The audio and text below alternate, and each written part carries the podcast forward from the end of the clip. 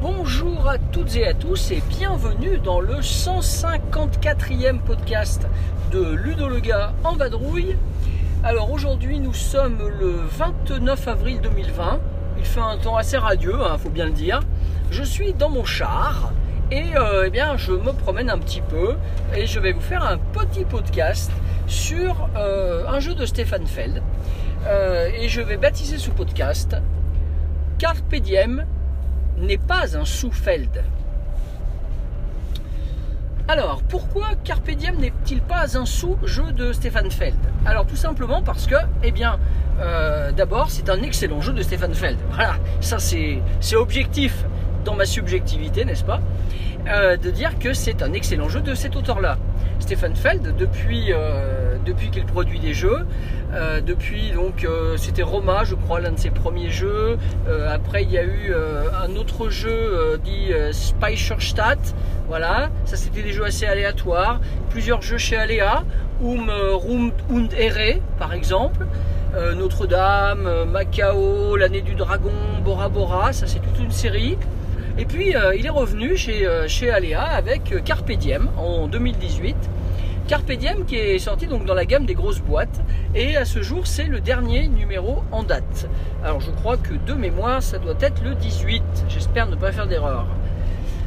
Et donc Carpe Diem quand il est sorti chez Alea, donc pour Essonne 2018, on en a entendu de toutes les couleurs oui, ce jeu il est moche, oui, ce jeu il est, euh, euh, il est sans thème, oui, euh, on surfe sur l'idée que c'est un Stéphane Feld, donc tout le monde va l'acheter, oui, blablabla, blablabla, blablabla. Et je vous avoue que effectivement, moi j'avais le jeu depuis Essonne 2018 et je n'y avais pas joué. Il traînait, il me faisait envie, hein, au niveau de l'auteur déjà, mais au niveau des règles, ben, j'avais à peine franchi le cap de la lecture eh bien je lui ai donné sa chance récemment. Et on en a fait à ce jour euh, trois parties. Et je peux vous dire que j'ai bien fait de le sortir. Et je vais donc le défendre publiquement dans ce podcast. Alors oui, ce n'est pas un jeu mauvais de Stéphane Feld. Déjà au niveau mécanique, euh, on a l'élégance du maître, clairement. Vous avez euh, des personnages, hein, euh, euh, des, je des sénateurs, bon on va dire, je sais plus le nom qu'il a utilisé, enfin bon bref un gros pion dans la Rome antique qui va se déplacer pour acquérir des tuiles de bâtiments et les placer sur son plateau individuel. Chaque joueur va faire ça. La prise de la tuile se fait de manière très simple puisque votre pion a toujours deux choix à son tour.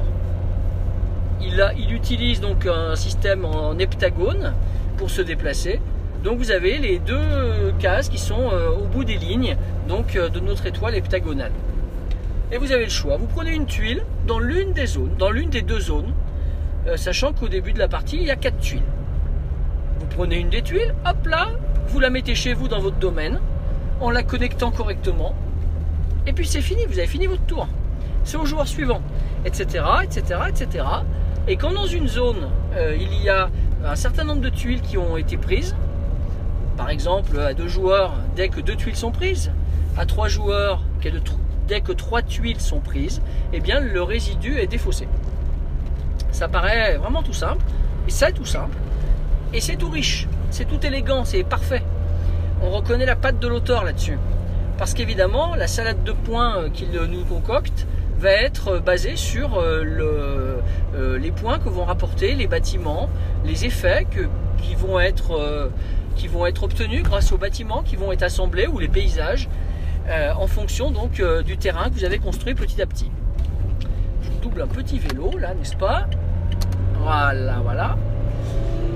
Et donc vous allez avoir des bâtiments qui vont vous rapporter des points de victoire, des bâtiments qui vont vous permettre de grimper sur une sorte de piste d'influence, et donc d'être premier joueur plus tard ou avoir des choix avant les autres.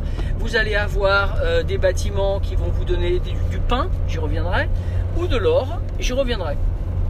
Et puis au bout de 7 tours, on a fini la première manche. Donc ça c'est très élégant, très rapide, très simple, très fluide. du Feld.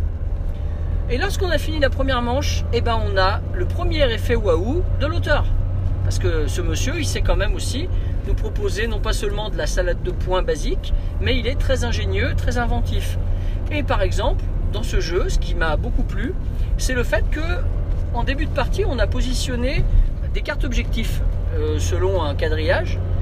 Et bien, lorsqu'arrive la fin de manche, on doit positionner un de ces disques à sa couleur entre deux cartes. Et on doit réaliser les deux objectifs, sous peine de perdre 4 points de victoire par objectif non réalisé. Alors vous me direz, oui ok d'accord, rien de rare. Mais c'est pas vrai. C'est très original et surtout ça met une grosse tension qui va grimper. Parce qu'il y a 4 manches en tout, je vous l'ai dit, mais les jetons qui ont été placés entre deux cartes, eh ben eux ils restent. Et ça veut dire que si vous avez marqué des points de victoire euh, parce que vous avez relié dès le début deux cartes qui vous en donnaient, par la suite il faudra vous débrouiller pour faire des points de victoire ailleurs, en ayant d'autres conditions, pour pouvoir effectivement rescorer à chacune des quatre manches. Et à la fin de la partie, euh, à peu près euh, toutes les zones où on peut mettre un disque seront remplies. trois joueurs, on a vu l'autre jour qu'il restait une case, mais ça c'est un détail. Mais donc c'est très très tendu, très tendu vraiment. Hein. Et ça, c'est royal, c'est la patte de l'auteur. Et je l'en félicite. Deuxièmement, ce n'est pas un mauvais jeu de Stefan Feld, parce que là encore, une fois encore, eh bien, il a su nous proposer un système pour minimiser le hasard. On a toujours dans son jeu euh, une sorte de monnaie supplémentaire, par exemple les ouvriers dans, euh, dans les châteaux de Bourgogne, ou bien aussi d'ailleurs les, les pépites qui nous permettent de faire des choses. Ça pourrait être dans ces jeux-là de baisser ou d'augmenter la valeur du D2, hein, par exemple. Ou bien euh, avec deux pépites, on achète un bâtiment particulier du centre. Bon, ça c'est les châteaux de Bourgogne. Eh bien dans euh, Carpe c'est le pain. Le pain a la même fonction. si à un moment donné vous défaussez un pain, au lieu d'aller au bout d'une des deux lignes avec votre pion pour choisir une tuile, vous allez sur l'emplacement de votre choix.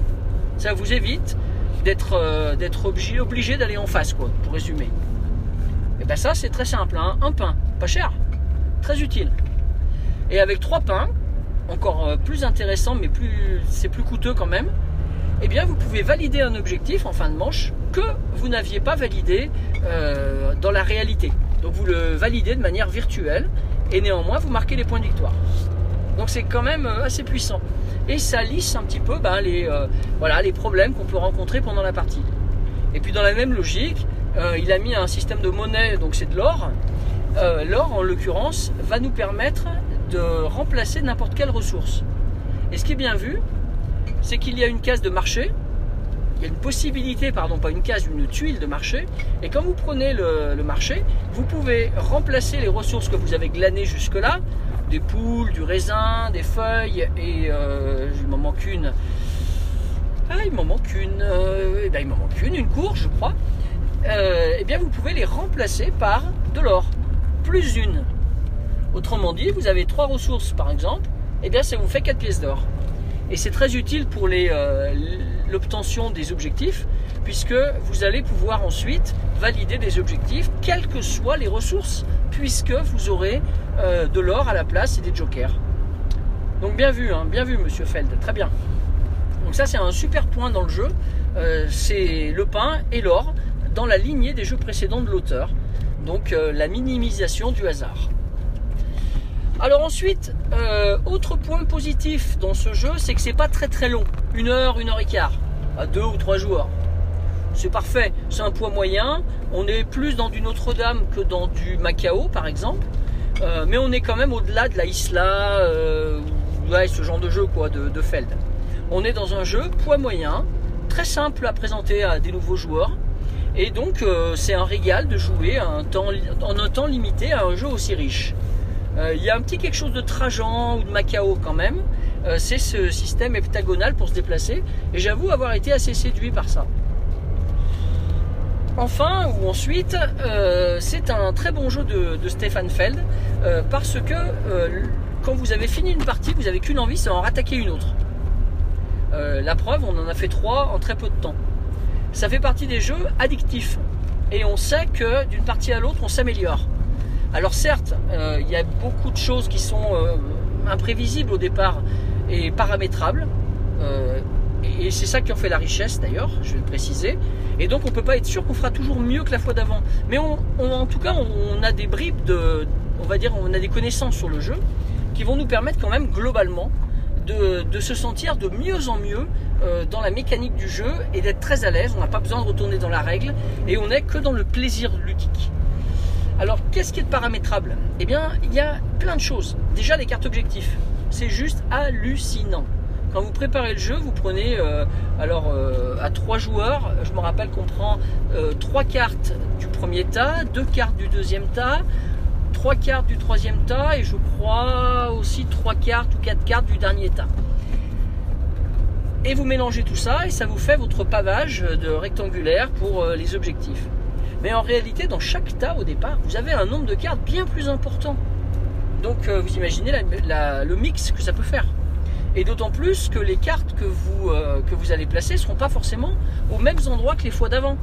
Et il y aura peut-être plus de cartes orientées sur les villas, il y aura plus de cartes orientées sur euh, l'or, ou sur les, certaines ressources, ou sur certains paysages. Donc d'une partie à l'autre, on est obligé d'adapter sa stratégie, c'est top de top. Et dans ce qui également est modulaire et qui paramètre le jeu, eh bien il y a le cadre du plateau de chaque joueur. Chaque joueur au début reçoit un plateau vierge et quatre tours de plateau. Un peu comme à la manière d'un puzzle, ça s'assemble, les quatre, les quatre bords euh, autour du centre carré. Et bien sur ces bords, il y a différents moyens de marquer des points, c'est des bonus. Et donc selon ce que vous avez tiré au hasard au départ, on va vous favoriser plus pour faire des points sur l'eau, ou bien plus sur les villas, ou bien plus sur certains bâtiments euh, gris ou jaunes, euh, voilà. Et bien donc ça, c'est quand même extrêmement riche. Et ça donne vraiment envie de revenir au jeu. Donc c'est un point très positif.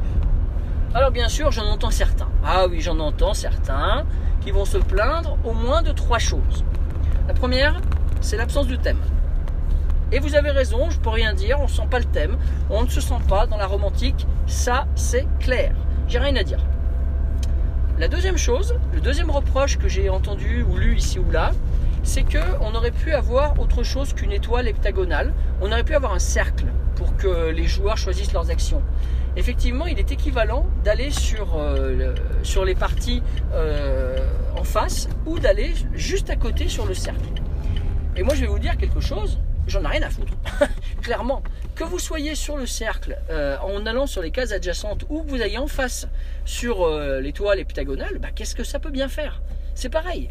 Alors certes, c'est peut-être plus lisible sur le cercle, mais c'est tout, quoi, c'est pas grave. Et puis bon, l'auteur du jeu, euh, on a été un peu taquiné sur le board Game Geek. Euh, J'en ai parlé hein, lors d'une de mes parties euh, sur mon site, dans le compte rendu. Alors euh, je ne sais pas s'il sera paru avant ou après cette chronique, mais en tout cas, euh, oui, effectivement, l'auteur reconnaît que euh, ça aurait pu être un cercle, et il dit même qu'il s'en était pas rendu compte avant que le jeu soit publié. C'est un peu étonnant qu'Aléa, quand même, qui a une grosse expérience avec Stephen Bruck du, des jeux de société de gros niveau, c'est un peu étonnant qu'il n'ait pas vu ça à l'avance. Pour proposer un cercle, ça aurait été peut-être plus lisible, allez, je veux bien l'admettre. Mais cependant, plus lisible, mais aussi moins riche visuellement. On, a, on apprécie cet heptagone là, ça fait quelque chose de, ouais, de, visuellement et graphiquement euh, sympa. Alors j'ai entendu dire que la réédition du jeu, parce qu'il y a eu deux versions, justement euh, gommait ce, problème en proposant les deux dans la règle, soit de passer en cercle, soit d'aller en face, enfin en face. Quand je dis en face, en fait c'est l'une des deux cases qui est en face, euh, avec l'heptagone. Bien, bon ça c'est un reproche qu'il n'en est donc pas un. Et enfin la troisième chose, le troisième argument euh, négatif contre le jeu que j'ai pu lire, et que j'ai constaté, hein, je ne vais pas dire le contraire, c'est le choix des couleurs. Oui, certains vont trouver hideux, moche, etc. Bon, moi je dirais lisible. voilà, ça me rappelle Edge of Steam il y a quelques années. On disait qu'il était lisible. Eh bien c'est pareil. Dans, euh, vous avez affaire à un jeu qui, certes, n'est pas graphiquement le plus esthétique du monde, mais qui est lisible. Malgré deux défauts. Premier défaut, c'est que certains bâtiments sont vraiment très très proches. Le bâtiment jaune et le bâtiment marron, oui, effectivement, on a des doutes parfois quand on obtient une tuile. De même, il y a des cartes de fontaine avec euh, les bâtiments derrière euh, jaune ou marron euh, qui sont bonifiés si vous en avez plusieurs. Bah là, c'est vrai que si vous avez une carte avec un bâtiment jaune dessus et deux points par bâtiment jaune, Il n'y a pas intérêt à se tromper, il hein. faut être sûr que ce soit jaune et pas marron. Et comme le bâtiment est strictement identique au niveau de sa forme, eh bien, il manque, euh, on va dire, quelque chose de visuel qui nous aiderait à, repérer la couleur. C'est pas simple, c'est pas simple. Je reconnais, pas de problème. Et donc euh, également, bah, il y a les couleurs un peu marronnaces, verdâtres, qui gênent beaucoup. Euh, et notamment, on ne comprend pas trop pourquoi au dos des tuiles, des tuiles qui sont vert clair pour les trois quarts des tuiles, on ne comprend pas trop pourquoi le dernier quart qui est vert foncé au dos, n'a pas une couleur plus représentative, genre un marron par exemple, hein, si on veut rester dans les mêmes tons, euh, ou bien un signe écrit ou, un symbole quelconque, voilà. Euh, on comprend pas et quand on trie le paquet de tuiles une fois la partie achevée, c'est pas facile toujours de dissocier les tuiles claires et les tuiles foncées. Je vous promets que c'est vrai, allez jeter un œil euh, sur mes comptes rendus et vous verrez qu'effectivement c'est pas simple.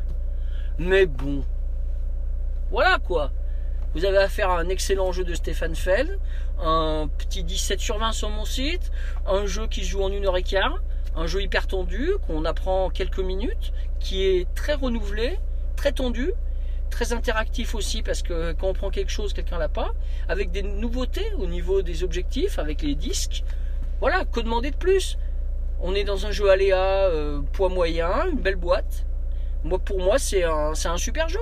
Et je le soutiens. Et je tenais à faire ce podcast en ce sens. Non, Carpe Diem n'est pas un souffle. Et bien sur ce, je vais vous souhaiter une bonne journée, de continuer à faire de bonnes parties, et euh, peut-être euh, à l'heure où vous écouterez ce podcast, ce podcast, pardon, il ne sera plus temps de rester chez vous. Mais si jamais ça arrivait, ben, je vous le dis encore, restez chez vous. Et bonne partie surtout. Bye